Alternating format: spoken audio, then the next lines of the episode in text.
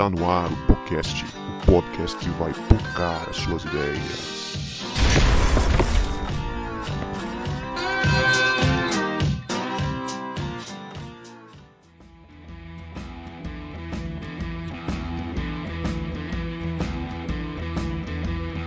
Para você que achava que a gente não voltava, a gente voltou e este é o podcast, o podcast que vai pocar as suas ideias. Meu nome é Guto e eu tô aqui com o Cebola, que participou de um jejum aí e oração em favor do presidente da República. Eita! Bota na fogueira. Coragem. Rapaz, isso aí, participei bem mesmo, rapaz. Tô, tô, tô até mais gordinho. Meu nome é Cebola. Estou aqui com meu amigo João Marcos, do Cabra da Peste. É, o Cabra só anda de máscara agora. Quero ver alguém falar que ele é mascarado novamente. Nunca deixei de andar de máscara. Brincadeira aí, galera. Eu sou o João Marcos e eu estou aqui com a Leia, né, que nessa pandemia ela maratonou todas as séries possíveis, inclusive os 13 porquês. Nossa. Não vi, gente. Essa daí não vi. Eu não maratonei tantos seriados assim, não, mas virei fã de filmes indianos, com mais de duas horas e meia de duração. Para essa pandemia, recomendo. Danou-se. E aí, pessoal? Meu nome é Leia, eu tô aqui com o Vini, que nessa pandemia tá preso no mesmo dia e assistindo a mesma série há mais de um ano. É verdade. Rapaz, se eu contar, eu acho até que eu já falei isso pra vocês. Um dia eu cheguei em casa, tava ligado a televisão, tava passando Karate Kid. Aí eu sentei tô esperando vir pro momento atual, igual um palhaço. Meia hora depois eu fui perceber que era filme, não era série. Meu Deus do céu, velho. Por isso que eu tava reclamando, bicho, que essa série não, deve, não demorar. Tava A demorando culpa, a culpa é sua, a culpa não é da série, cara. Ah, Meu Deus. pamonha. 300 anos de série! Fala galera, eu sou o Vini, tô aqui com o Guto. O Guto que acha até hoje, depois de um ano, que pandemia ainda é coisa de comunista, tá ok? Rapaz, Até a parte, Cara. entrega logo. Gente, tem gente se a gente, negando não até perdeu, hoje. se a gente não perdeu seguidor até hoje, cara, o pessoal gosta da gente de coração. Pois é, gente, hoje a gente tá com o time completo e com mais gente aqui ainda com a gente. A gente tá aqui com o nosso querido amigo Hugo Herzog, do Comunicai, que trabalha com assessoria para as igrejas que estão aí transmitindo os cultos. E Estamos com um velho conhecido nosso, sócio de carteirinha já do podcast, o nosso querido pastor Marlon. Então fiquem à vontade para dar um salve para os nossos ouvintes. Muito bom ter vocês aqui com a gente. Salve, salve, gente. Obrigado aí mais uma vez pela honra de poder compartilhar aí com vocês e aprender junto com vocês. Valeu. Gustavo, depois você manda aquele boletim lá da propaganda que você fez aí, tá tudo certinho. Comunicai, Comunicai patrocina a gente. Ó, não fala muito o nome não, que a gente combinou que ia pagar por, por vezes que você falava o nome da empresa. Ih, rapaz. Aí, Opa, opa. combinou Não é comunicar, 50 é? vezes, 50 Comunicar. vezes só. Ah, legal. Comunicar, né? Vou comprar Vou microfone bom pra todo mundo. Comprar microfone bom pra todos os integrantes Não agora. vou Ô, esquecer esse nome. Glória! E hoje a gente tá aqui pra falar de um assunto que a gente não aguenta mais ouvir, que é a pandemia do Covid-19. Como ainda não acabou isso, pelo amor de Deus. Não, cara, estamos no ano 2 da pandemia do Covid-19, né? E do Eu não jeito sabia nem que tinha pandemia, rapaz. Tu tá me dizendo Já que tá no renovaram ano pra terceira dois. temporada já. Terceira o Brasil temporada. foi o único país que renovou a terceira- terceira temporada. tá na frente, confirmou. Misericórdia. Que triste isso, cara, muito triste. E a gente tá aqui com esses dois convidados para trocar essa ideia com a gente e saber um pouco mais do que, que mudou né, nesse um ano de pandemia. Completamos um ano de pandemia recentemente. O que, que mudou, que consequências trouxe para a igreja, para o Brasil e o que, que a gente aprendeu, o que, que a gente não aprendeu com isso. Mas antes a gente vai para o nosso momento de salves e recados.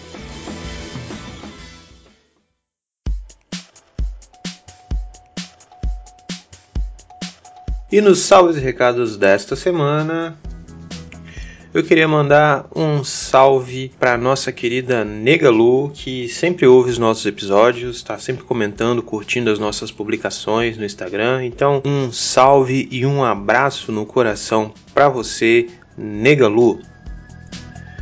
E o salve especial vai para mais uma vez o nosso querido Celso Juliano, que continua ouvindo a gente e comentando também nas redes sociais. Ele diz o seguinte: ótimo episódio, parabéns. Ele se refere ao episódio do WandaVision, onde a gente falou sobre depressão. E aí ele fala das partes que mais marcaram ele na série foram os comerciais que sempre tinham uma ligação importante com a vida da Wanda. É um detalhe que a gente não tratou ali né, no nosso episódio, mas os comerciais são bem interessantes também. Ali, se você assistiu a série WandaVision, né, você sabe, ou não, né? Se você não viu ainda, corre lá para você ver.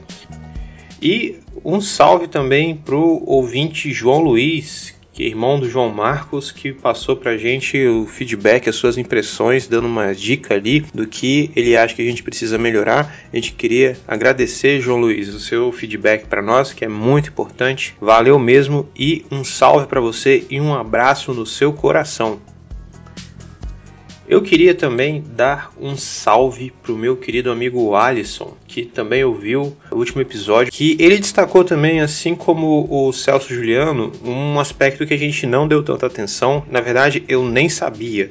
Ele falou que a série ela é tão caprichada que tem até uns acordes musicais muito trabalhados ali que passam uma mensagem legal também. Eu não entendo nada de música, mas eu achei legal o comentário do Alisson. Queria agradecer por ele ter mandado pra gente feedback também.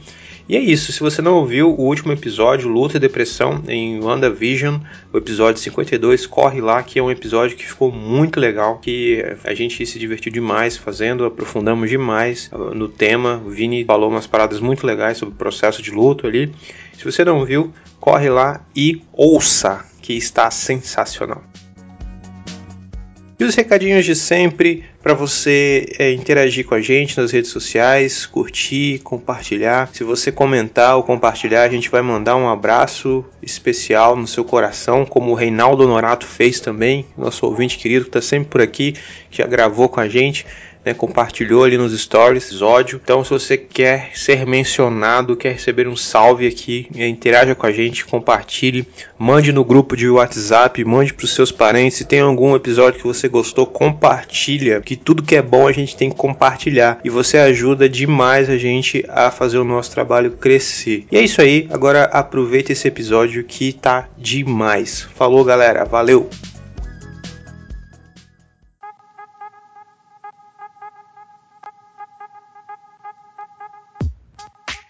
A pandemia da Covid-19 completou um ano no dia 11 de 3 de 2021. Lá em março de 2020, a Organização Mundial de Saúde fez a declaração após a doença se espalhar por todo o planeta. Um dia depois, no dia 12, o Brasil registrou a primeira morte e após um ano o país superou a triste marca de mais de 3 mil mortes diárias, totalizando mais de 300 mil mortes de brasileiros, segundo os dados oficiais. Uma crise sem precedentes para nossa geração. Passamos por várias fases nesse período. No início, sem entender nada, quando as informações ainda eram escassas, o medo tomou conta. Pessoal comprando papel higiênico, fazendo estoque. Aí depois veio o lockdown e a gente ficou aí uns três três meses fechado dentro de casa, auxílio emergencial, gente esperando auxílio emergencial. E recentemente a gente passou aí pela época das festas que veio um descaso total. E agora a gente vive o pior momento da pandemia até agora. No momento da gravação desse podcast, a mortalidade da pandemia atinge seu auge, com registro nas últimas 24 horas mais de 3 mil mortes, equivalentes a quatro aviões caindo. É, eu aprendi na faculdade que a história ela é feita de coisas que continuam e coisas que são descontinuadas. Ou seja, algumas coisas mudam e outras nem tanto. E eu queria que a gente conversasse aqui essa noite sobre quais mudanças essa pandemia global do Covid-19 vão trazer para a igreja e para a sociedade, ou quais mudanças elas já trouxeram. É sobre isso que a gente vai conversar neste episódio. Eu queria saber se alguns de vocês têm mais alguma informação ou gostariam de, de incluir nesse nosso panorama aqui da, de um ano de Covid. Ficou alguma coisa de fora, de importante? Eu vi uma matéria, acho que foi hoje, comparando que a morte de jovens no Brasil, de jovens mortos, equivale a 16 boates Kiss. E ainda assim os jovens continuam dando festas clandestinas, frequentando praias, baladas, cultos e, né? Brasileiro sendo brasileiro, nada de diferente. Pois é, pois é. Como pode, né? 3 mil pessoas morrendo por dia e tem gente que parece que não aprendeu nada, né? O Hugo, eu queria que você já começasse falando pra gente aí, em termos de internet, qual foi a maior transformação que trouxe para a igreja? É, queria que você falasse um pouco desse fenômeno aí da internet. Cara, a pandemia de lives foi uma parada que veio junto com a pandemia do Covid aí. Tudo é live, tudo é fazer transmissão, reunião de senhoras vira live, reunião de crianças vira live, vão fazer assembleia vira live, você vai pegar uma água na geladeira é live, tudo é live. E não é live boa, normalmente, né? A gente adotou um sistema, um esquema, porque todo mundo tava falando disso, mas não entendeu a linguagem de como funciona, coisa, como deveria funcionar, como que é importante você saber se comunicar. A, a internet é uma ferramenta incrível para você alcançar novas pessoas e é uma ferramenta mais incrível ainda para você afastar as pessoas do que você está anunciando. E isso fica registrado ali para sempre, né? Fica registrado as bandas tocando mal, fica registrado o pastor falando besteira, quando acontece de falar, fica registrado o irmão mexendo no celular enquanto o pastor está pregando, fica registrado o irmão orando de olho aberto, sempre pedindo para todo mundo fechar o olho. Todas as maluquices que a gente vê normalmente na igreja, faz parte do nosso cotidiano, agora tá aberto para todo mundo. Todo mundo vê como é uma igreja, como que ela funciona. Você falou é bom, um né? negócio aí de ficar registrado. A pandemia alavancou uma página no Instagram, né? O Worship Fail, né? fica o, o, nosso ministro de música lá, o medo dele é a gente ir parar né, nesse Instagram do Chip Feio, que ele pega parte das transmissões que deram erradas, coisas bizarras, e postam lá, né? Tem pra tudo, né, cara? É alcance ainda. Anunciando o evangelho, meu irmão. Sua vergonha é por um bom motivo. Rapaz, isso aí é, é a nova versão daquele é pra Deus, né? Não precisa ser bom. É pra Não, Deus. é pra Jesus. Deixa o irmão cantar desafinado na live. Tá lindo. É deixa Deus. o irmão lá ah, tá na benção. Mas assim, voltando lá, tinham igrejas que já estavam preparadas, criando um cenário para ter uma transmissão ao vivo de qualidade. Tem igreja aqui na região que colocou meio milhão de equipamentos lá dentro para poder fazer uma estrutura legal. Aí entra a questão, assim, você coloca meio milhão, mas você vê meio milhão nessa transmissão quando você vai assistir, há controvérsias, tem gente que fala que sim, tem gente que fala que não. Mas nem toda igreja coloca meio milhão. Cada igreja tem uma realidade. Você tem desde a igrejinha que precisou pegar o celular e colocar para fazer a transmissão, até as igrejas que já tinham alguma coisa acontecendo para ter uma transmissão legal. A pandemia pegou essa galera, todo mundo de surpresa e falou: vamos lá, Vamos fazer com que tem, porque é para Jesus. Aí você vê o que a gente tem worship feios hoje por aí, espalhados para tudo quanto é lado. Algumas igrejas entregando a qualidade muito boas. Tenho clientes que o pastor já tem aquela oratória toda de câmera, de televisão. O cara sabe olhar para câmera, sabe comunicar, ele consegue falar com a igreja e com quem está assistindo de casa. E a gente tem a galera, que é a maioria, que é o cara que quer colocar a câmera e fazer o mesmo culto que ele faz para a igreja dele cheia, ele quer repetir para a igreja vazia, só com as pessoas em casa. Ele quer repetir a mesma pregação que ele faz para a igreja, que tá todo mundo parado só olhando para ele,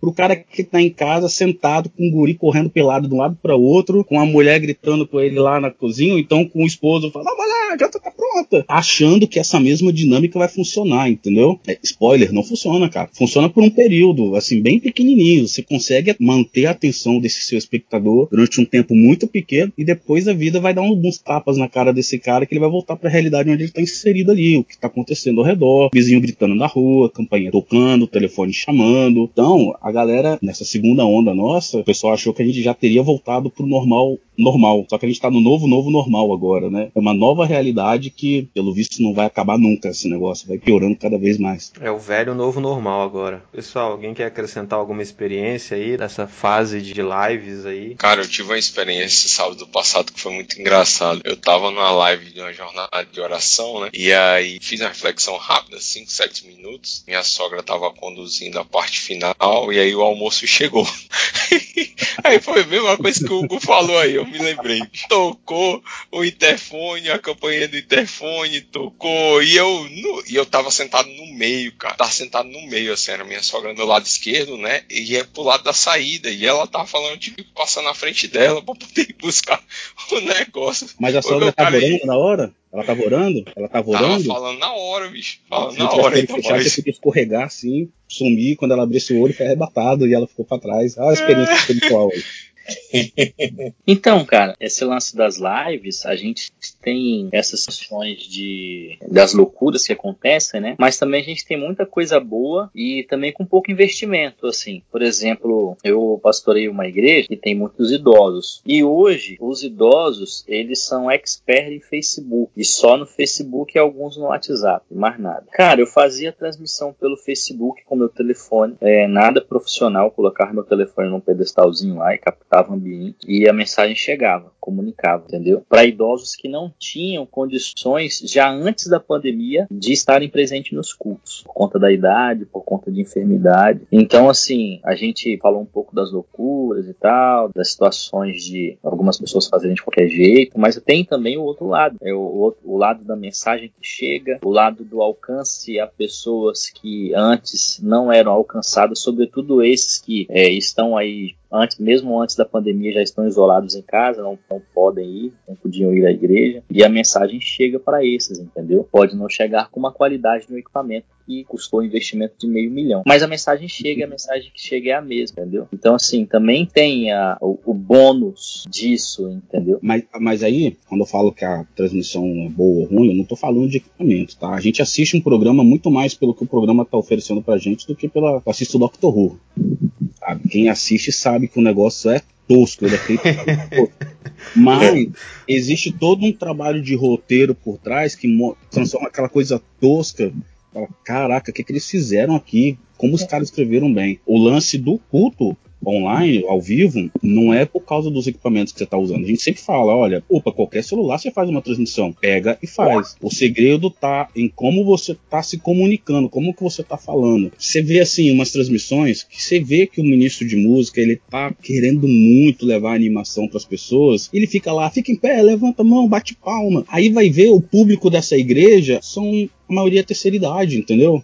Não comunica muito bem, são coisas que destoam. Nunca eu tô falando que a terceira idade é desanimada. Mas, pô, você vai pedir o cara ficar 40 minutos em pé na sala dele, batendo palma e pulando? Sério mesmo? Sério, não, não, funciona. Se prepara a sua mensagem de acordo com o seu público para você alcançar. A, a, quantidade de grana que você está investindo em equipamento é o último recurso. O podcast é assim, cara. Quantos podcasts começaram usando, sei lá o que, cara, aqueles microfonezinhos, tá ligado? De 9,90 que tem um pescoçozinho. E hoje os caras são bilionários fazendo isso, porque à medida que você vai amadurecendo a ideia, você vai investindo. A transmissão ao vivo de igrejas deveria ser a mesma coisa. A galera já vai comprando um monte de equipamento e não investe no mais importante, que é a qualidade da mensagem que está sendo levada lá. Como manter essa galera assistindo esse culto ou essa programação é de lei, cara. É de lei. Assim, você pega a, as igrejas que estão fazendo sempre do mesmo jeito há algum tempo, Passou aquele período musical ali, pastor começou a pregar e você vê os números mudando. Tem a galera que sai e a galera que quer ouvir a pregação voltando. Você não consegue manter todo mundo, o culto todo assistindo ali. Tem igrejas que se esforçam muito, testam um monte de ferramentas, um monte de merda. Mas em geral o cara quer fazer o mesmo uma coisa, não experimenta, não testa, não muda a linguagem, não olha pra câmera. A, a, a transmissão a gente tem um super poder que o William Bonner não tem, por exemplo. O pastor pode dar boa noite, a irmã responde no chat, o pastor lê na hora e responde para essa irmã. A do William Bonner nunca vai ler um comentário seu no Facebook e responder no Jornal Nacional. A gente tem esse poder de comunicação direto, você pode colocar o comentário da irmã ali na hora. São ferramentas que você traz esse cara para participar do culto e não ser só um espectador. Mas a gente se acostumou a aquele modelinho lá, você assiste aí, eu tô falando aqui e vamos indo sim. Mas sim, a transmissão ao vivo ela tem um monte de coisas muito maneiras. Terceira idade, por exemplo, ela é altamente formatizada. A gente só não sabe a linguagem que eles usam na internet. Os emojis que eles usam são diferentes do nosso, mas eles usam pra caramba. GIF mandam pra caramba. Vídeo e PowerPoint de bom dia mandam pra caramba. Se a gente conseguisse decifrar esse código aí, trazer isso pra nossa comunicação da igreja, eu acho que a gente falaria mais com eles, mais presente. Interessante, você falou aí que das coisas diferentes que a transmissão tem, que o culto não tem. Eu e Leia, a gente trabalha lá na igreja na transmissão. Aí a gente vê que tem momentos que o chat vira vira chat mesmo. a galera socializa ali, tão longe, tão distante. Até o gatinho pergunta: seu gatinho tá bem? Mas é, cara, não é assim que funciona na igreja. Você não para lá no corredor e conversa com todo mundo, vê como é que é. Mas aí tem, eu já vi várias vezes acontecendo assim: vou pedir pra você não comentar nada no chat agora, porque você tem que estar. Tá Sério? Agora, eu vou. Caramba, cara. criar um ambiente excessivamente formal, uma coisa que deveria ser mais informal, né? Eu imagino, em linguagens funciona melhor. Se você consegue ser mais direto com a pessoa, principalmente porque ela está sozinha na casa dela, se você falar para ela, ela entende essa mensagem muito melhor do que você estiver usando terceira pessoa do gerúndio, do não sei o que, do tempo verbal, do não sei o que das contas, achar que essa pessoa vai estar com um dicionário lá para entender o que você está falando. Gente, eu acho que o que aconteceu foi que todo mundo caiu paraquedas, até quem já fazia transmissão online e tudo, é, em uma nova forma de igreja, né? Que é a igreja híbrida. A gente não está acostumado com a igreja híbrida. Transmitir um culto online só não é ser uma igreja híbrida. E agora a gente se deparou com isso, porque a gente achou que eram seis meses de pandemia e a gente já fez um ano, daqui a pouco vai ser um ano e seis meses de pandemia, de gente que tá um ano sem botar o pé dentro da igreja. E eu acho que acabou que ficou para todo mundo isso. E agora, como que a gente vai fazer, né? Porque por mais que a gente explore com meio milhão de reais, ou que a gente use é, só o nosso celular para poder alcançar os nossos membros, a gente agora está tendo que pensar no novo formato de igreja, não só um novo formato de culto, celebração, mas um novo formato de como a gente vai congregar, né? Sendo híbrido, sendo gente presencial e sabendo que a gente vai ter membro presencial e membro que só vai estar tá online. Olha, temos aqui o nosso irmão membro tá fazendo aniversário nosso irmão que é membro lá em Florianópolis, mas que quis ser membro da nossa igreja aqui, de forma online. E aí eu é o que eu Rapidinho. entendo, assim. Que né? doideira, né, cara? Tô, não tinha parado é... pra pensar nisso. Que doideira, mano. é, Como é que vai batizar esse cara? eu vi, online, eu vi uma live, eu vi uma, uma live live, né, sobre isso, sobre o futuro da igreja, sobre modelo de igreja híbrida, que o cara apresentou pra gente uma igreja com. Não era realidade aumentada, mas era como se fosse, né? Era tipo um joguinho. O membro criou um avatar para ele e ele participava da igreja sendo um avatar porque ele era de longe ou porque era uma pessoa que tinha mobilidade reduzida, né? Não podia se locomover. E teve o dia do batismo dessa pessoa. E aí o pastor era um avatar, a pessoa era um avatar, fazendo o batismo no avatar. E a pessoa ficou assim, comentando e chamou a galera para assistir e tal. E tipo Minecraft? Minecraft? Tipo, The, The é. Sims? The Sims? Tipo, tipo, tipo Olha o velho Exatamente. Aí, ó, Cebola, Cebola vai, vai virar pastor dessa igreja aí. De... É, pode virar. Vou mesmo, cara. Eu, na minha, pra minha cabeça, foi demais, mas eu também pensei assim, cara, mas e se daqui três anos a gente só puder viver assim? A gente tem que se acostumar, não digo mais há dez anos. Mas aqui, mas e a igreja primitiva anos? que não tinha nem templo e que tinha que se reunir uma vez, cada vai saber quanto tempo, num lugar uhum. diferente para os romanos não saberem ir lá cortar a cabeça deles, que não tinha internet, não tinha Bíblia para todo mundo, não tinha energia elétrica, e era igreja, né? É, esse pois formato, é. aí o pastor Marlon vai responder lá. Eu só vou chutar aqui como um cara técnico que é membro de igreja. Acho que isso tem Também muito menos a ver com ser igreja, a questão de como vai se reunir, como vai ter comunhão. Isso tem muito menos a ver com o que é ser igreja do que um aspecto muito maior que a gente se esqueceu, a gente deixou para trás com o comodismo que a gente tem com banco acolchoado, com ar-condicionado, com cantina depois do culto. Até alimentação a gente pensa, cara. A galera chega lá, assiste o culto, confortável e já tem um rangozinho lá embaixo na cantina esperando por ele, Não, sabe? Pior, pior. Ele me falou alimentação, uhum. pensei em ceia. E a ceia, como é que vai ser? É, mas maluco, a nossa, a nossa ceia ela é um pouquinho diferente da ceia que, né, que a ceia era refeição, a galera comer junto, celebrar, E a gente tem um pãozinho, uma tacinha de vinho. E a gente mudou como que era para poder se adequar à realidade da igreja que, que nasceu. E a gente vai mudar várias vezes. Tem uma galera que se converteu de outro país, cara. Vai, eu falo assim, cara, um cara que nunca entrou na igreja enquanto morava aqui, ele foi para lá, tava sozinho, tava triste, a mãe mandou o link do culto para ele. Ele abriu, assistiu, mandou mensagem no WhatsApp entregando a vida para Jesus. Aí eu liguei para ele, a gente orou junto e o cara agora é membro da igreja. Só que ele tá lá, ele não tá aqui. Nunca ele vai voltar aqui na igreja para frequentar. Ele tá lá do outro lado. Mas ele tem comunhão com aquela galera ali. Então, Uhum. eles têm que desenvolver a comunhão. Que, assim, minha leitura é que isso é igreja, né? Comunhão do corpo de Cristo, focada no estudo do evangelho, essas paradas aí que a gente aprende na escola bíblica.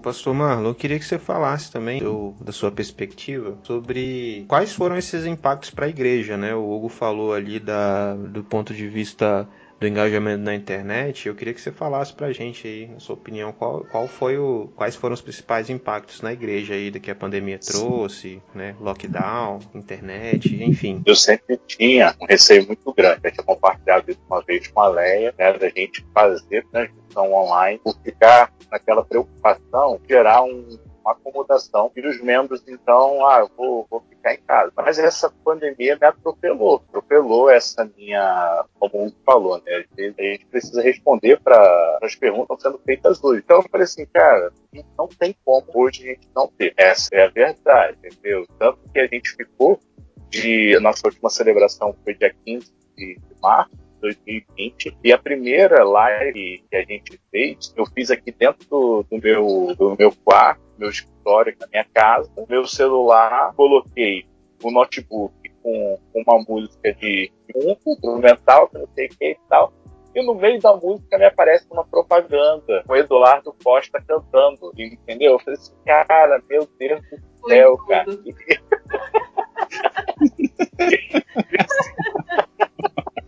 Não sei se vocês lembram disso. Lembro. Isso tá gravado, né? Isso tá gravado. É. Tá, para a eternidade eu vou lá pegar isso daí e mandar pro worship. Então, assim, ali eu me Quando foi mesmo, pastor? Você falou a data aí, eu perdi Não, aqui. Foi, foi a primeira celebração de abril. Você procurar lá no nosso Facebook, ainda não tinha YouTube, não. Nem a gente fazia no, no stream. Era só, se não me engano, era só no Facebook mesmo. Cara, foi uma loucura. Aí eu falei assim, não, a gente precisa mudar esse negócio, precisa me, me adaptar. Primeira coisa, não vou botar mais música nenhuma de fundo. Esquece esse negócio de worship atrás pra quebrantar o pessoal, vai ser só pregando e pronto, acabou. Aí beleza, segunda etapa. Putz, vamos tentar colocar o Alisson na nossa transmissão. Pô, vamos, pastor, vou levar o teclado lá pra casa dele, que não sei o que, papapá. Mas, tadinho, o celular dele não, não aguentava a questão da, da transmissão. Então, tinha hora que o delay, tinha hora que a transmissão não funcionava, que não sei o que e tal Travava tudo. travava direto, direto. E aí era uma loucura, porque como era transmitido no Face, eu via, eu lia os comentários. O Alisson sumiu, o som do Alisson tá ruim, o teclado tá assim, que eu não sei o que.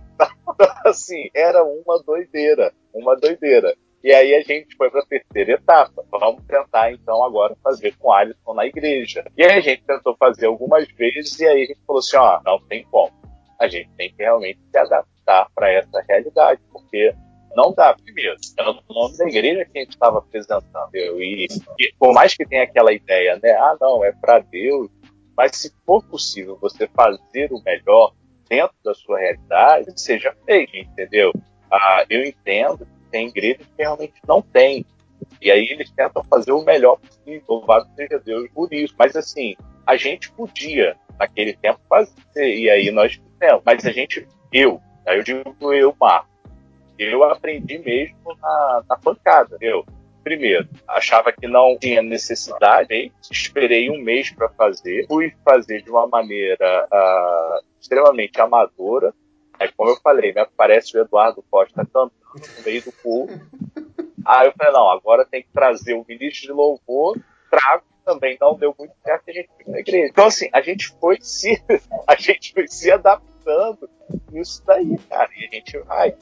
Mas assim, a gente só precisa estar atento também, porque eu, eu conversei ainda um pouco nessa questão de tecnologia, né? Eu conversei com uma empresa, e aí não vou, vou falar o nome aqui, sobre a possibilidade de nós criarmos um sistema para a igreja e, e, eles me ofereceram um sistema e um aplicativo também, um valor acessível e tal. Eu recebi uma mensagem hoje do consultor e a mensagem o cara falando o seguinte: Pastor, nós estamos vendo o avanço da pandemia estamos no pé de vocês. Só temos dois tipos de igrejas: as que pararam por causa da pandemia e as que avançaram por causa da pandemia.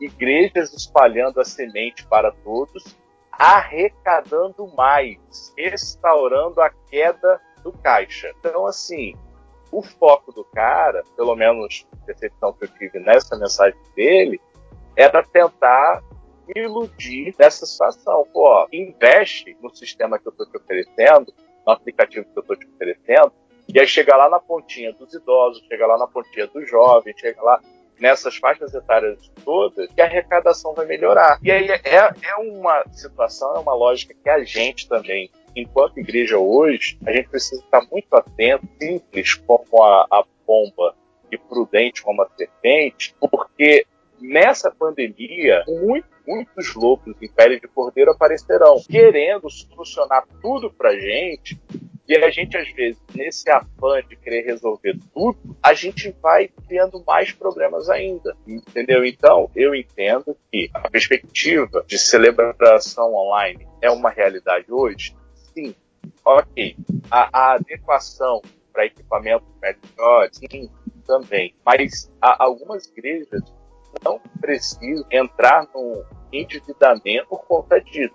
A gente nunca teve aplicativo. É claro que é muito bacana ter, é, mas o cara tentar me convencer de que o aplicativo vai fazer com que eu arrecade mais é uma distorção do papel da igreja, entendeu, Hugo? Então, assim, é, é legal, e aí eu fico muito tranquilo em dizer isso para você, porque a consultoria que vocês fizeram para gente foi uma consultoria muito transparente, entendeu? E aí não há lobby nenhum, nem troca de, de favores aqui, né? Mas é assim, ó, pastor, a necessidade de vocês é essa. É claro, se vocês comprarem uma câmera profissional, vocês vão ter uma qualidade profissional. Mas se vocês comprarem uma webcam, dá para transmitir tranquilo, sem problema. Então, eu acho que é esse é, essa conversa, esse entendimento dentro da área de tecnologia que a gente precisa ter. Entendeu? Os dois lados. As igrejas que querem e os cristãos que oferecem esse serviço também. Porque de ambos os lados você tem os aproveitadores. Então eu acho que a gente precisa, enquanto igreja, usar as ferramentas disponíveis. Sabe? Na, na época em que os copistas começaram a transmitir a, as cópias do pergaminho. Eles usaram um material mais fácil de serem manuseados, porque a perseguição do, do Império Romano estava ferrenha. Então, ó, não dá para gente ficar escrevendo em pele de animal. Vamos escrever em papiro, vamos, vamos fazer com que as coisas sejam mais rápidas e, e, as cópias avancem, entendeu? Então a gente precisa se adaptar nessa cultura, tendo sempre essa consciência, limite, ó, até onde eu posso ir. Esse é um ponto. Agora, com relação à situação de, de congregação, de eclésia, de, de coinonia e tal, eu escrevi e dei essa resposta para membros da igreja de Maruí. Por que, que eu não faço ceia online? Eu, Mar, sei que igrejas fazem, como a gente citou, Pedrão fazendo batismo online, entendeu? O cara lá na piscina do condomínio dele, sabe? Eu, eu entendo que aquele momento de comunhão é extremamente importante não misto, como o Calvino vai dizer, tá? Nem a questão de distanciação, de Lutero, nem da, da Igreja Católica, mas de memorial. Então, essa memória precisa ser vivenciada num contexto eclesiástico, num contexto de comunhão. Ah, Marlon, mas e se a igreja ficar 10 anos assim? Aí a gente responde para daqui a 10 anos. É uma outra situação. As igrejas do Império Romano elas se reuniam em catacumbas. As pessoas se reuniam em catacumbas e faziam ou não a ceia. É diferente do contexto da igreja de Corinto, que ah, no primeiro dia da semana eles se reuniam para fazer a ceia. Todo domingo eles faziam, sabe? Então, eu, eu hoje, me perguntarem, você vai voltar a fazer a ceia? Eu acho que eu vou voltar quando ah, as pessoas puderem estar mais na igreja. Aí eu acho que eu faço. Ah, mas o irmãozinho que que ele já tomou vacina, mas ele ainda tem medo, que não sei o que e tal. Eu falei assim, bom, aí é uma escolha dele, mas agora as vacinas já estão liberadas, a, a gente já tem uma perspectiva, ele pode vir ou não, mas é, esse negócio de, pelo menos para mim, eu pegar meu pão daqui, meu vinho daqui, suco de uva daqui, a Leia da casa dela com o Erlon, o Guto da casa dele com a Juliana, eu acho isso. E aí eu vou entrar no outro ponto. A gente mistificou a questão congregacional, estar na igreja, mas a gente agora também está mistificando a questão da agenda da igreja. Tem igreja que está tentando manter a agenda como se tivesse a coisa presencial. E não está, não está. Entendeu? E aí é o que você falou, reunião de senhoras, sabe? É, é bebê, sabe? E aí todas as partes Vigília. Células reunindo, normalmente, células, ao vivo. Eu já, durmo, Cara, eu já durmo na vigília presencial. Imagina na vigília remota, cara. Você vai desativar, você vai desativar o vídeo e, Exatamente. E, entendeu? Vou desativar aqui rapidinho, mas eu tô aqui. Tô aqui. Aí, o, aí o irmão vai ser arrebatado no, pro, no terceiro céu. E tá dormindo com o celular. irmão, tô aqui deitado na cama, mas tô orando é, vigília. A gente fez uma reunião do conselho da igreja, que a irmã da igreja, uma irmã do conselho, estava deitada na cama dela participando da reunião. Vocês sabem disso. Entendeu? E vai Tudo. ser assim. Menino, vai não ser... não! Sabe? Aqui, Assembleia de Igreja Online eu já fiz algumas, algumas assim, coisas importantes para serem decididas. O cara, o cara tá lá de cuecão passando no fundo enquanto a esposa tá lá orando pela. a, a gente fez uma assembleia só nesse um ano de, de pandemia para questão de eleição de diretoria. Só os relatórios financeiros da igreja estão todos atrasados. Eu vou fazer o quê? Eu vou ficar botando o tesoureiro da igreja, ó, entrou tanto, saiu tanto. E o membro da igreja, cara, é o que você falou, começa o culto, dependendo da igreja, 30, 40, 50 pessoas, 100, 100, enfim. Depois de um tempo, cara, cai, isso vai caindo. A, a primeira transmissão, nossa, teve não sei quantas visualizações. Hoje a média é muito menor e muito inferior, entendeu? Então, assim, eu preciso entender que é um tempo diferente. Não dá para fazer a agenda de outrora para hoje, cara. Eu acho que assim, igreja hoje, para mim, é, é, muito mais a, a, questão de estar não no sentido de aglomeração, mas de caminhar junto, sabe? Eu estou pastoreando o pessoal aqui de Maruí, ligando, mandando mensagem, sabendo como é que tá, mandando vídeo todo dia, devocional, sabe? É, eu estou fazendo dessa forma. A, agora, eu nunca fiz, a Leia e o Guto estão aí, eu não fiz, cara, culto de oração online, eu não fiz a vigília online, entendeu? Porque eu, eu, eu acho que a gente não precisa entrar nessa paranoia de institucionalizar e espiritualizar a nossa agenda. A agenda hoje é outra, cara. A agenda hoje é de gente que está mente, emocionalmente. A agenda hoje é de gente que está sobrecarregada, porque fica oito horas tendo que fazer relatório para mandar online, sabe? Professores do Ministério Infantil da igreja, a maioria trabalha em escola e são um dos profissionais assim mais sobrecarregados nessa nessa época de pandemia. Como é que eu vou fazer BD online com essa turma, entendeu? Então assim, eu preciso dessa sensibilidade, eu falo por mim, tá? Não quero ser padrão para ninguém. É uma coisa que Deus tem colocado no meu coração, que eu preciso. É fazer o que Jesus fez para os discípulos do caminho de Emmaus. A agenda de vocês mudou. Ele morreu, ressuscitou, mas vamos caminhando aqui, nesse caminho aqui, que eu vou ensinar para vocês a, a, situação. Eu tenho que estar junto com os caras, é isso que eu tenho que fazer. Então, nessa perspectiva, para mim, mudou pastorear. A gente não foi ensinado no seminário, nunca teve uma matéria como como pastorear em tempos de, de pandemia sabe? É, é tudo novo. Eu, falo com os pastores antigos, eles também nunca passaram por isso, então é, é, é uma geração que nunca viveu. A gente está aprendendo na prática e tem aquela situação da subjetividade.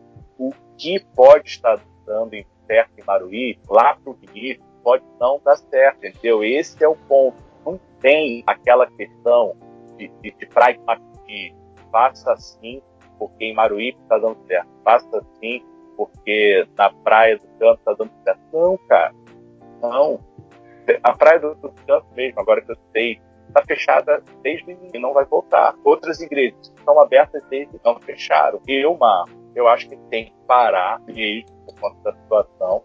E a gente que é pastor tem que se adaptando. Não são os membros. Porque eles já têm que se adaptar à aula online dos filhos, ao trabalho online que eles têm que realizar. Eu, pastor, tenho que me adaptar à agenda desses membros. Então, assim, já, já jogando um pouco o poeira no ventilador aí. Não, teve. Você falou um negócio é. aí, eu lembrei rapidinho, Cebola. Eu lembrei um negócio que Vinícius, acho que foi Vinícius ou foi o pastor Marlon que me mandou para mim, de um camarada que ficou muito chateado porque ninguém tava assistindo a live dele. Ele ficou muito chateado mesmo, ele tava produzindo e tal, e brigou com o pessoal porque o pessoal não é um tava. pastor aqui da região? Não, deixa quieto. É porque o pessoal não estava acessando a live dele, cara. Então, assim, eu acho que falta. Às vezes a gente fica chateado mesmo. Poxa, eu tô me ralando aqui, produzindo conteúdo, o pessoal não tá assistindo. Mas a gente tem que levar em consideração tudo isso que o pastor falou. O pessoal tá tendo várias demandas, né? De aula do filho, é, trabalho remoto e um monte de coisa que tá pesado pra caramba, né? Mano do céu, eu acho que eu sei quem é. Olha só. Um quadro bonito é, atrás dele quando ele prega. Eu só, rapidinho, parênteses aqui. A Leca administra o Instagram da igreja, então ela vê lá a questão de visualização, essas coisas todas. Cara, a, os vídeos que dão mais visualizações são os vídeos que eu faço para as minhas filhas. Ninguém presta atenção em mim. Presta atenção na, nas minhas filhas, cara. Aí eu falei, bom, pelo menos o negócio está sendo pregado e, e pronto, acabou, cara. Uhum. Sabe? Só que realmente entra essa questão de frustração, porque você vai de repente no aí o Barreto da vida, pô, o culto do cara tem 9,6 mil visualizações, 30,6 mil visualizações. Você vai no, no Ed, 36 mil visualizações. Pô, é outro contexto, cara. É outro contexto. Ó, citou herege. então, é, então, Marlon, mas ó, cara, é, no início da pandemia, quando a gente foi resolver transmitir o culto e tal, cara, é, a, única, a única intenção que a gente tinha era transmitir para os membros da igreja. Uhum. É, então, assim, a nossa transmissão teve algumas que deu um alcance um pouco maior, assim, fiquei até surpreso, porque algumas pessoas foram compartilhando, mandaram para parentes e tal. Aí eu vi que tinha comentários de gente do Nordeste, gente do Rio, mas assim, basicamente os nossos vídeos, cara, davam 30 pessoas assistindo e eram os membros da igreja, assim, que não podiam ir na igreja, entendeu? E eu tava muito satisfeito, cara, com isso, assim, era a minha, minha régua era os membros da igreja, eu queria contemplar esses, os membros da igreja, eu não tava tão interessado em, em ter um alcance maior, muito embora a gente sabe que o alcance maior a gente tá plantando uma semente, a gente tá pregando a palavra, tá levando a mensagem do rei, entendeu? Não, Porque senão, se a gente for pilhar com isso também, a gente fica maluco, isso cara. Isso é. aí, cara, se, se a gente pegar a régua desses caras que pô, eles trabalham nisso, tem uma equipe toda por trás, entendeu? Cara, a gente vai ficar doido, entendeu? Um vídeo lá que, que a gente tem que, que chegou a, a 200, 300 visualizações, cara, é uma exceção. Uma exceção. Eu tenho que ter essa consciência, entendeu, cara? E aí é outro problema. É uma síndrome de burnout também, para pastores, porque eles esperam uma aceitação dos seus cultos, de uma visualização dos seus cultos, que eles não têm nem mesmo na capacidade de membresia. Aí, só para exemplificar, a gente tem aqui 120 membros ativos, no, no hall 198. Cara, como que eu vou querer 500 pessoas na, na celebração? Eu não vou ter. Eu não vou ter. Isso aí, pastor, a gente fala nos treinamentos. É, isso, e sem, sem contar que você tem 120 ativos, mas, por exemplo, às vezes é, tem uma família com cinco que consegue ligar na televisão, na sala dela, e ela vai, isso, vai ser uma visualização. Vai ter uma família com cinco. Isso aí, né? isso aí.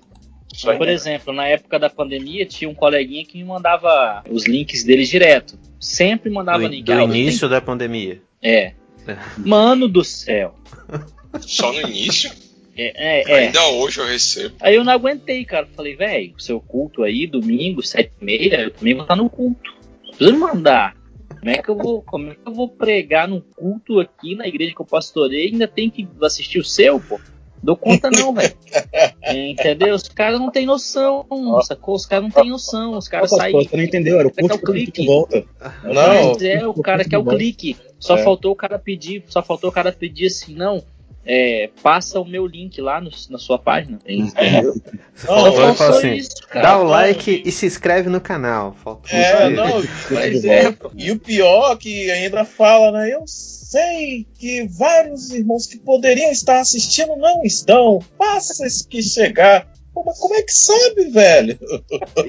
Começa a pôr a culpa nos O outros. Marlon falou de questões ali que eram técnicas, eu vou esclarecer só pra galera até desencalhar aí da. Aham. Não, o YouTube antes- ele usa métricas, tá? É- é- chama de taxa de retenção. Taxa de retenção é o tempo que você consegue segurar o cara te assistindo do início até o fim. Você vai lá nos relatórios do YouTube, do Facebook, você tem isso lá. Você vai, olha, o cara vai ficar tantos minutos e depois ele sai. Você como um pastor, como gestor, você consegue ir lá, olha isso e fala, ok, o que está acontecendo na minha live nesse momento que a pessoa está saindo? E você consegue adequar e transformando isso para que você consiga segurar esse cara o culto todo, se for essa a sua intenção.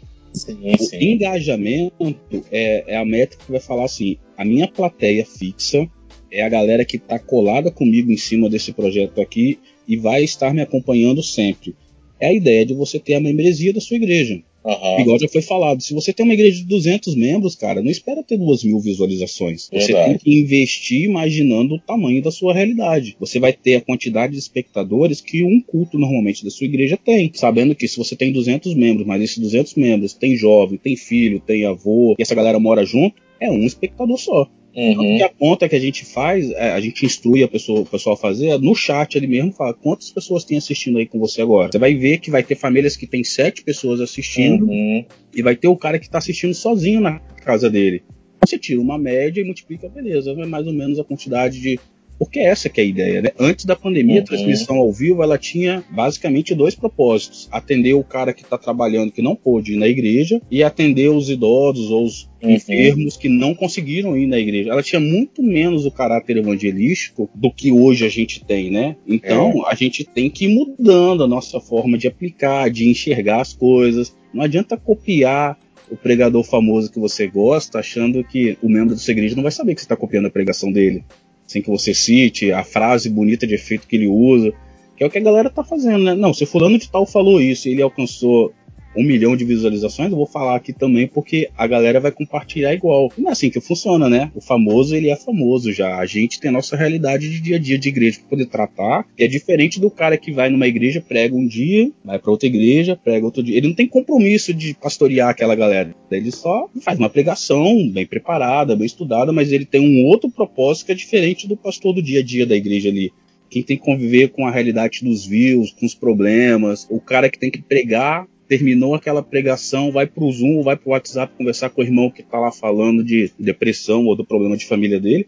É o pastor da comunidade local, não é o pastor famoso da internet. São atributos diferentes, a gente não pode esperar a mesma coisa. Eu acho bem difícil imaginar que o Ed René vai fazer visita na casa da irmãzinha, fulana de tal, que tá. Ele deve ter assim um círculo muito próximo que ele faz isso, mas não para todos os membros da igreja dele. Já o pastor da igreja um pouco menor, ele tem essa facilidade de conseguir fazer uma agenda e chamar todo mundo num dia inteiro, chamar praticamente todos os membros dele no WhatsApp. E aí, mano, como é que tá? Tá tudo bem? Família tá bem? Saúde? Como é que tá o emprego? Então são realidades que a gente tá vivendo. Não pode imaginar uma coisa diferente do que a gente já vive no dia a dia normal. Não tem milagre disso. Não é porque você comprou uma câmera legal que você vai ter seus views disparando de uma hora pra outra. Se fosse assim, né? Imagina, quanto melhor minha câmera, mais views eu tenho. Daqui a pouco o YouTube tá pagando uma grana pra igreja por causa disso. Aqui, tem outra forma de viralizar também. É só você falar umas besteiras lá, falar umas heresias que você viraliza rapidinho. É. Cancelamento vem, engajamento vem.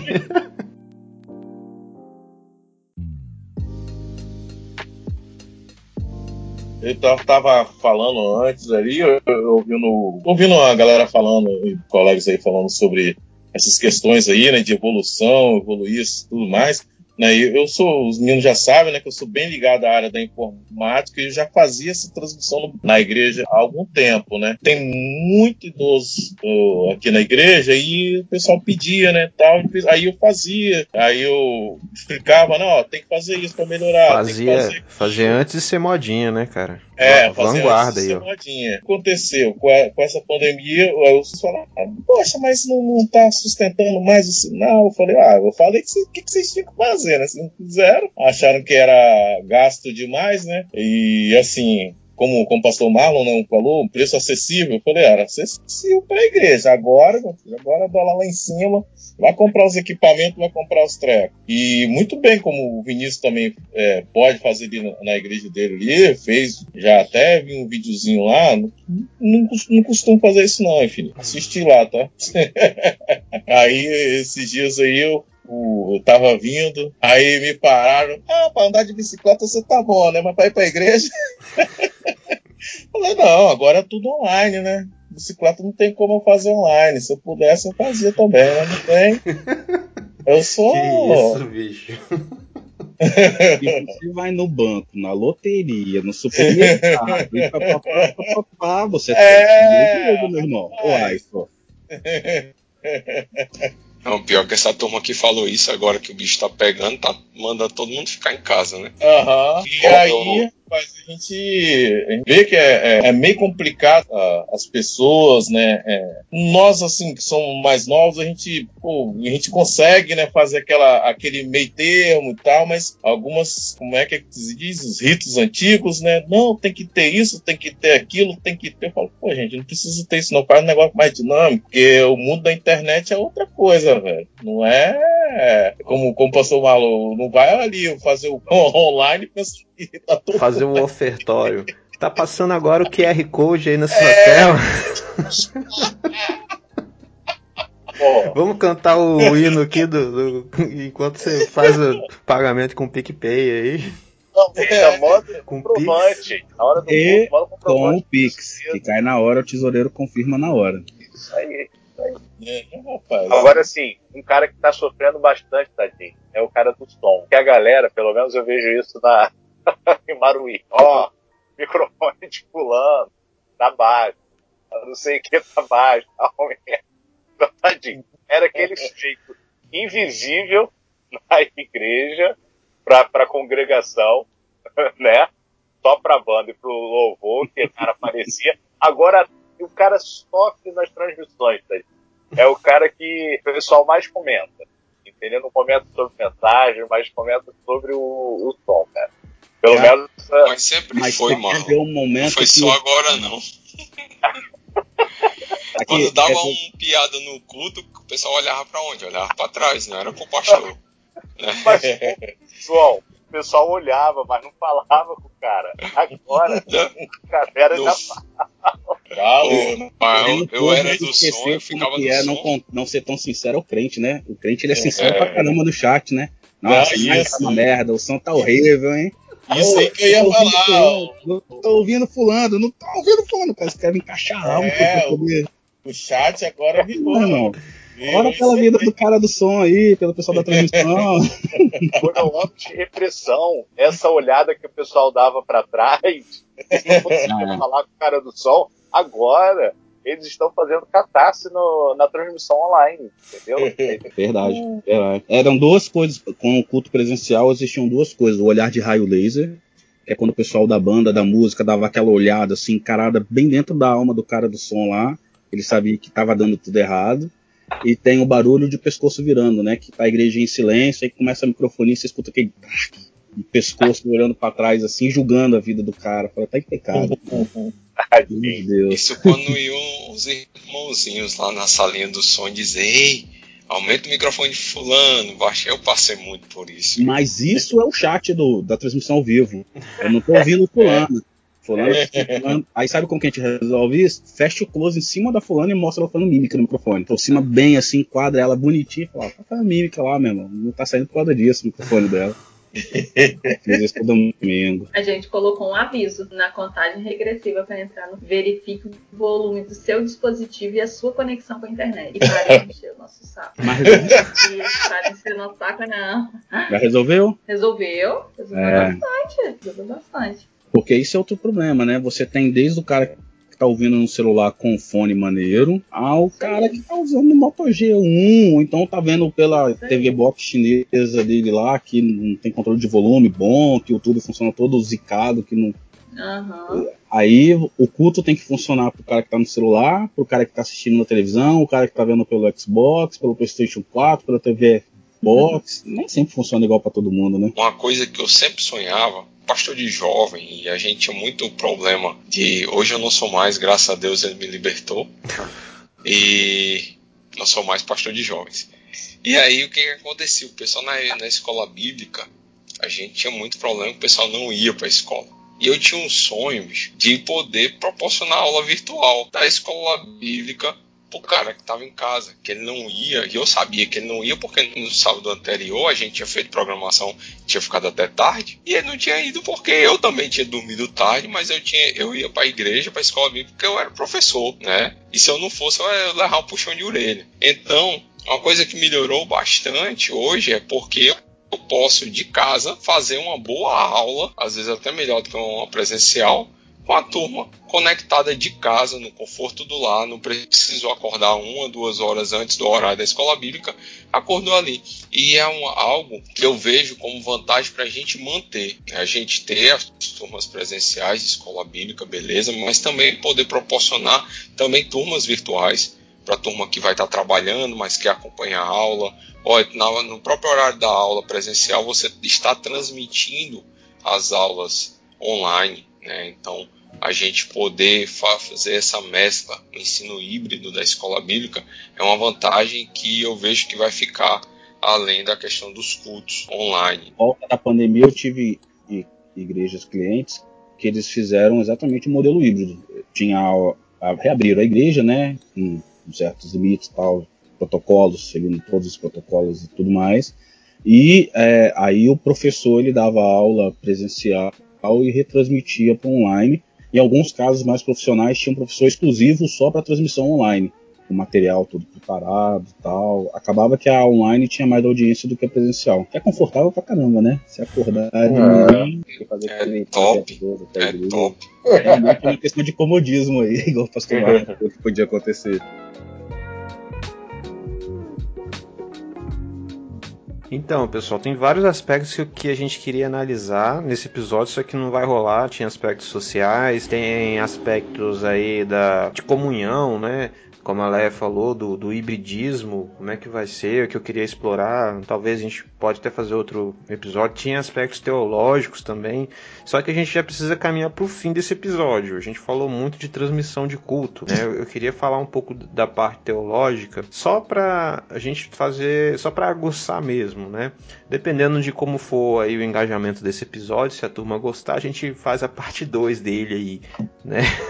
Nem que seja daqui a um ano, no ano 3 da pandemia. Deus queira que não. Mas A gente tá conseguindo chegar lá, hein? Vai ter Rapaz. temporada, É. vai vendo. Tá? Então, eu queria falar de uma treta que rolou, né, recentemente na internet. As tretas, elas passam muito rápido também, como tudo nessa sociedade, né? Vem a treta, tem aquele aquele hype, né? Hoje, no momento da gravação desse episódio, a treta é o jejum lá que, que os evangélicos estão fazendo pro Bolsonaro. Por isso que eu fiz a, a menção lá na minha entrada. Mas houve uma treta aí, pastor Marlon, que a pandemia era castigo de Deus, por zombaria, né? Aí os evangélicos disseram: "Ah, é porque fizeram lá na Sapucaí Jesus sendo humilhado por Satanás e Deus está castigando aí é, com o Covid-19. Aí beleza, os caras que não é crente, que já são mais militantes, é, chegaram, meteram o dedo na ferida, falaram bem assim: não, isso aí é castigo de Deus porque os crentes fizeram arminha com o dedo na igreja, apoiando Bolsonaro. E eu queria que você respondesse pra gente, só pra gente encerrar esse bate-papo. Né, a gente está falando sobre o legado da, da pandemia, as transformações e tudo mais. Queria que você respondesse pra gente essa bucha aí. A pandemia é ou não é castigo de Deus? Quem tem culpa desse negócio aí? É os crentes ou os caras do carnaval? Vamos lá, vou tentar responder. Eu não acredito que seja maldição. Acredito na questão da soberania de Deus. Deus é soberano, permitindo que essa pandemia chegasse. Mas ele não é o agente causador, pelo menos na minha percepção.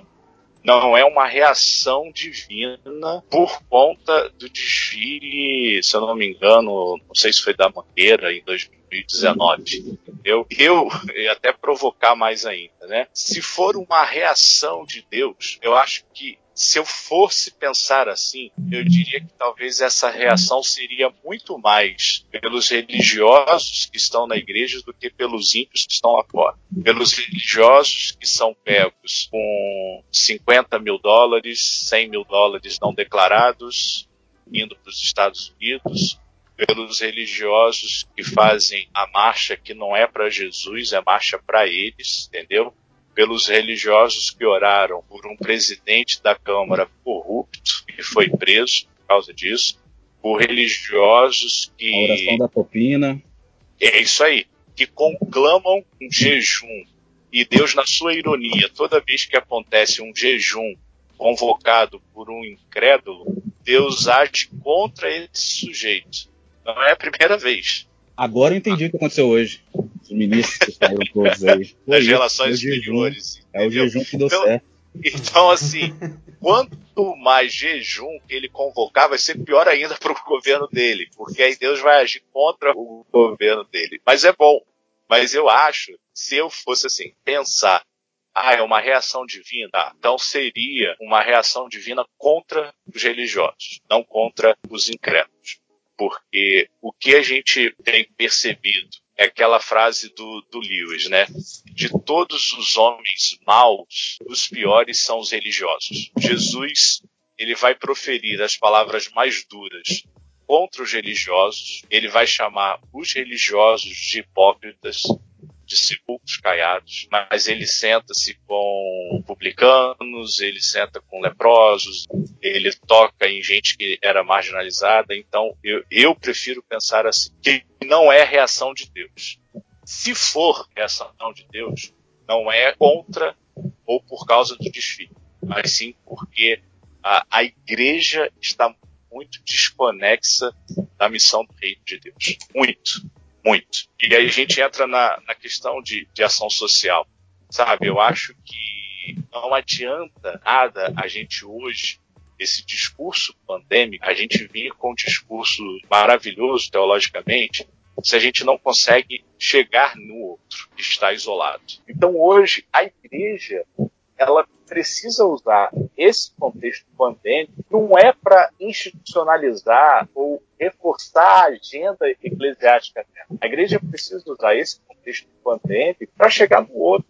É isso que a igreja tem que fazer. Quando voltar ao normal, a gente vai colher o fruto desses que nós nos achegamos, sabe? Me mandou um áudio de, de uma pessoa que está na expectativa da gente conseguir fazer no pão. Né, Então, assim, cara, é isso. É o Ministério de Ação Social, é o Ministério, sei lá, Bom Samaritano, é o Ministério de Misericórdia. Ah, mas é, é, isso que precisa acontecer hoje? É, por quê? Porque a gente tem um governo que não faz, e aí eu digo todas as esferas, federal, estadual, municipal, políticos que não fazem, e os 154 reais, e aí todo mundo espalhando que, nossa, vai vir uma bolsa auxílio muito grande. Gente, 154 reais hoje na compra do mês não é nada. Vocês sabem disso, entendeu? Então, assim, se a igreja não entrar nesse contexto, sabe, é, é muito complicado. Aí você vê gente falando, não, a igreja tem que se manter aberta porque ela precisa expressar a sua fé nesse contexto. Por isso ela precisa ficar aberta. Aí a gente vai para Tiago, tá? Se a sua fé ela não for acompanhada de obras, ela é morta. Aí eu vi um vídeo, desculpa vomitar muita coisa isso daí. Eu percebo um vídeo que eu vi, cara, um absurdo. O pastor convidando o E o, o fundo musical era assim: o rei está voltando, o rei está voltando, o rei está voltando, a sua trombeta está chamando, não sei o quê. E o vídeo era do povo na igreja reunido. E, e assim, a, a, mensagem subliminar é o seguinte: é essa situação, pandemia, volta de Jesus, e você tem que estar onde? Na igreja, tem que estar na igreja. Se você não estiver na igreja, quando o rei voltar, aí são as cinco viúvas que não foram prudentes, entendeu? Então, assim, é, eu acho que a igreja está tendo uma oportunidade grande diante de uma sociopatia governamental. A igreja está tendo uma possibilidade de ser empática, compassiva, misericordiosa, não opressora, de estender a mão a gente da própria comunidade dela, entendeu? da gente que, que pode estar tá, tá passando muita necessidade. Eu acho que a igreja, ao invés de parar essa discussão,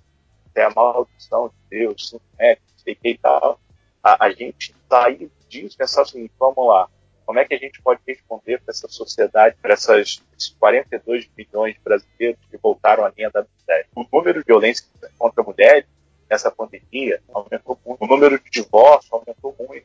Porque casais que só se encontravam sexta noite, sábado e domingo, hoje estão tendo que conviver todos os dias. Eu acho que é uma oportunidade de Deus poder endireitar e fazer a missão dele.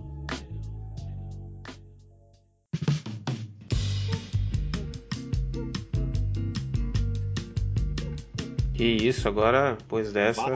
Deus! Depois dessa já dá para encerrar, já foi. Fechou com chave de ouro aí, nosso bate-papo. E eu queria agradecer já a presença do Hugo, Pastor Marlon aqui mais uma vez. Queria deixar vocês também à vontade aí para despedir dos ouvintes. Fica à vontade. Galera, é Comunicar Brasil, procura aí Facebook, Instagram, está lá. Consultoria, suporte, treinamento, capacitação de equipe, projeto de eventos como um todo. Entra lá, Comunicar Brasil, faz contato contato com a gente, a gente pode ajudar a sua igreja, independente do tamanho dela.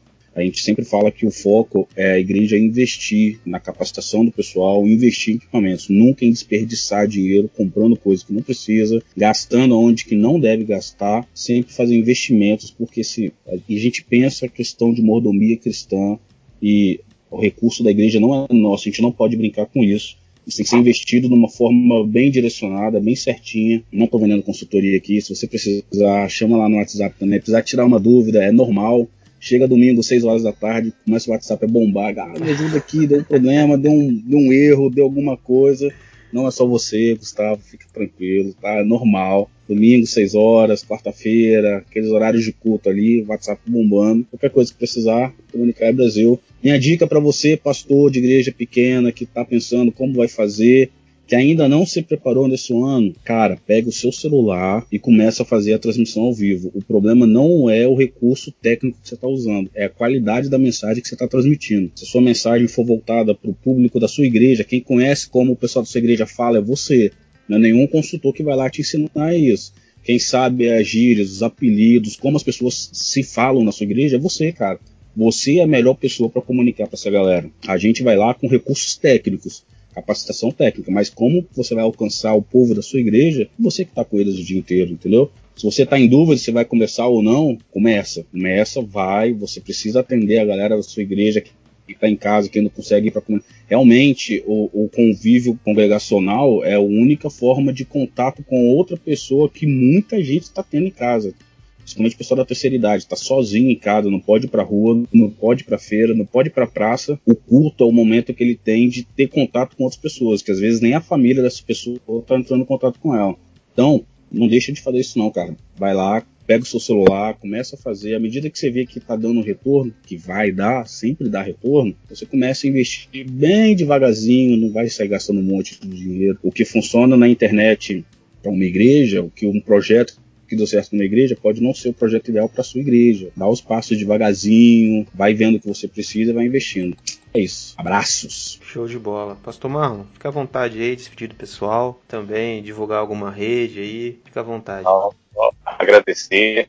Desculpa, acho que hoje eu falei, falei bastante, falei muito, tá? Mas obrigado aí pelo convite. E você faz pelo que for tentar fazer sua live aí no seu celular, só não coloca música de fundo, não então você pode meter o Eduardo Costa, pode botar Barões da, da Pisadinha, aí vai, vai ficar chato feito puta pra ter. Crente pode ouvir música do mundo no próximo podcast. Não, já tem, já tem episódios sobre esse tema aí, tem dois aí. Só buscar lá, não sei o número não. O João Marcos que sabe, ele saiu mais cedo, então procura lá no feed do podcast. Mas valeu, valeu pelo, pelo momento aí. Nós que agradecemos, valeu mesmo, viu? E se Deus quiser, teremos outras oportunidades aí pela frente. Gente, um abraço no seu coração, beijo nas crianças e fui Um beijo no seu coração. abrir um portal assim. Um abraço no seu coração. Abriu um portal e saiu o Vinícius com um beijo no coração de Nárnia. Não pode faltar, não pode faltar. Isso aí, pessoal. Espero que vocês gostaram. Um grande abraço a todos. Fui, até mais, gente. Tchau, tchau. Valeu.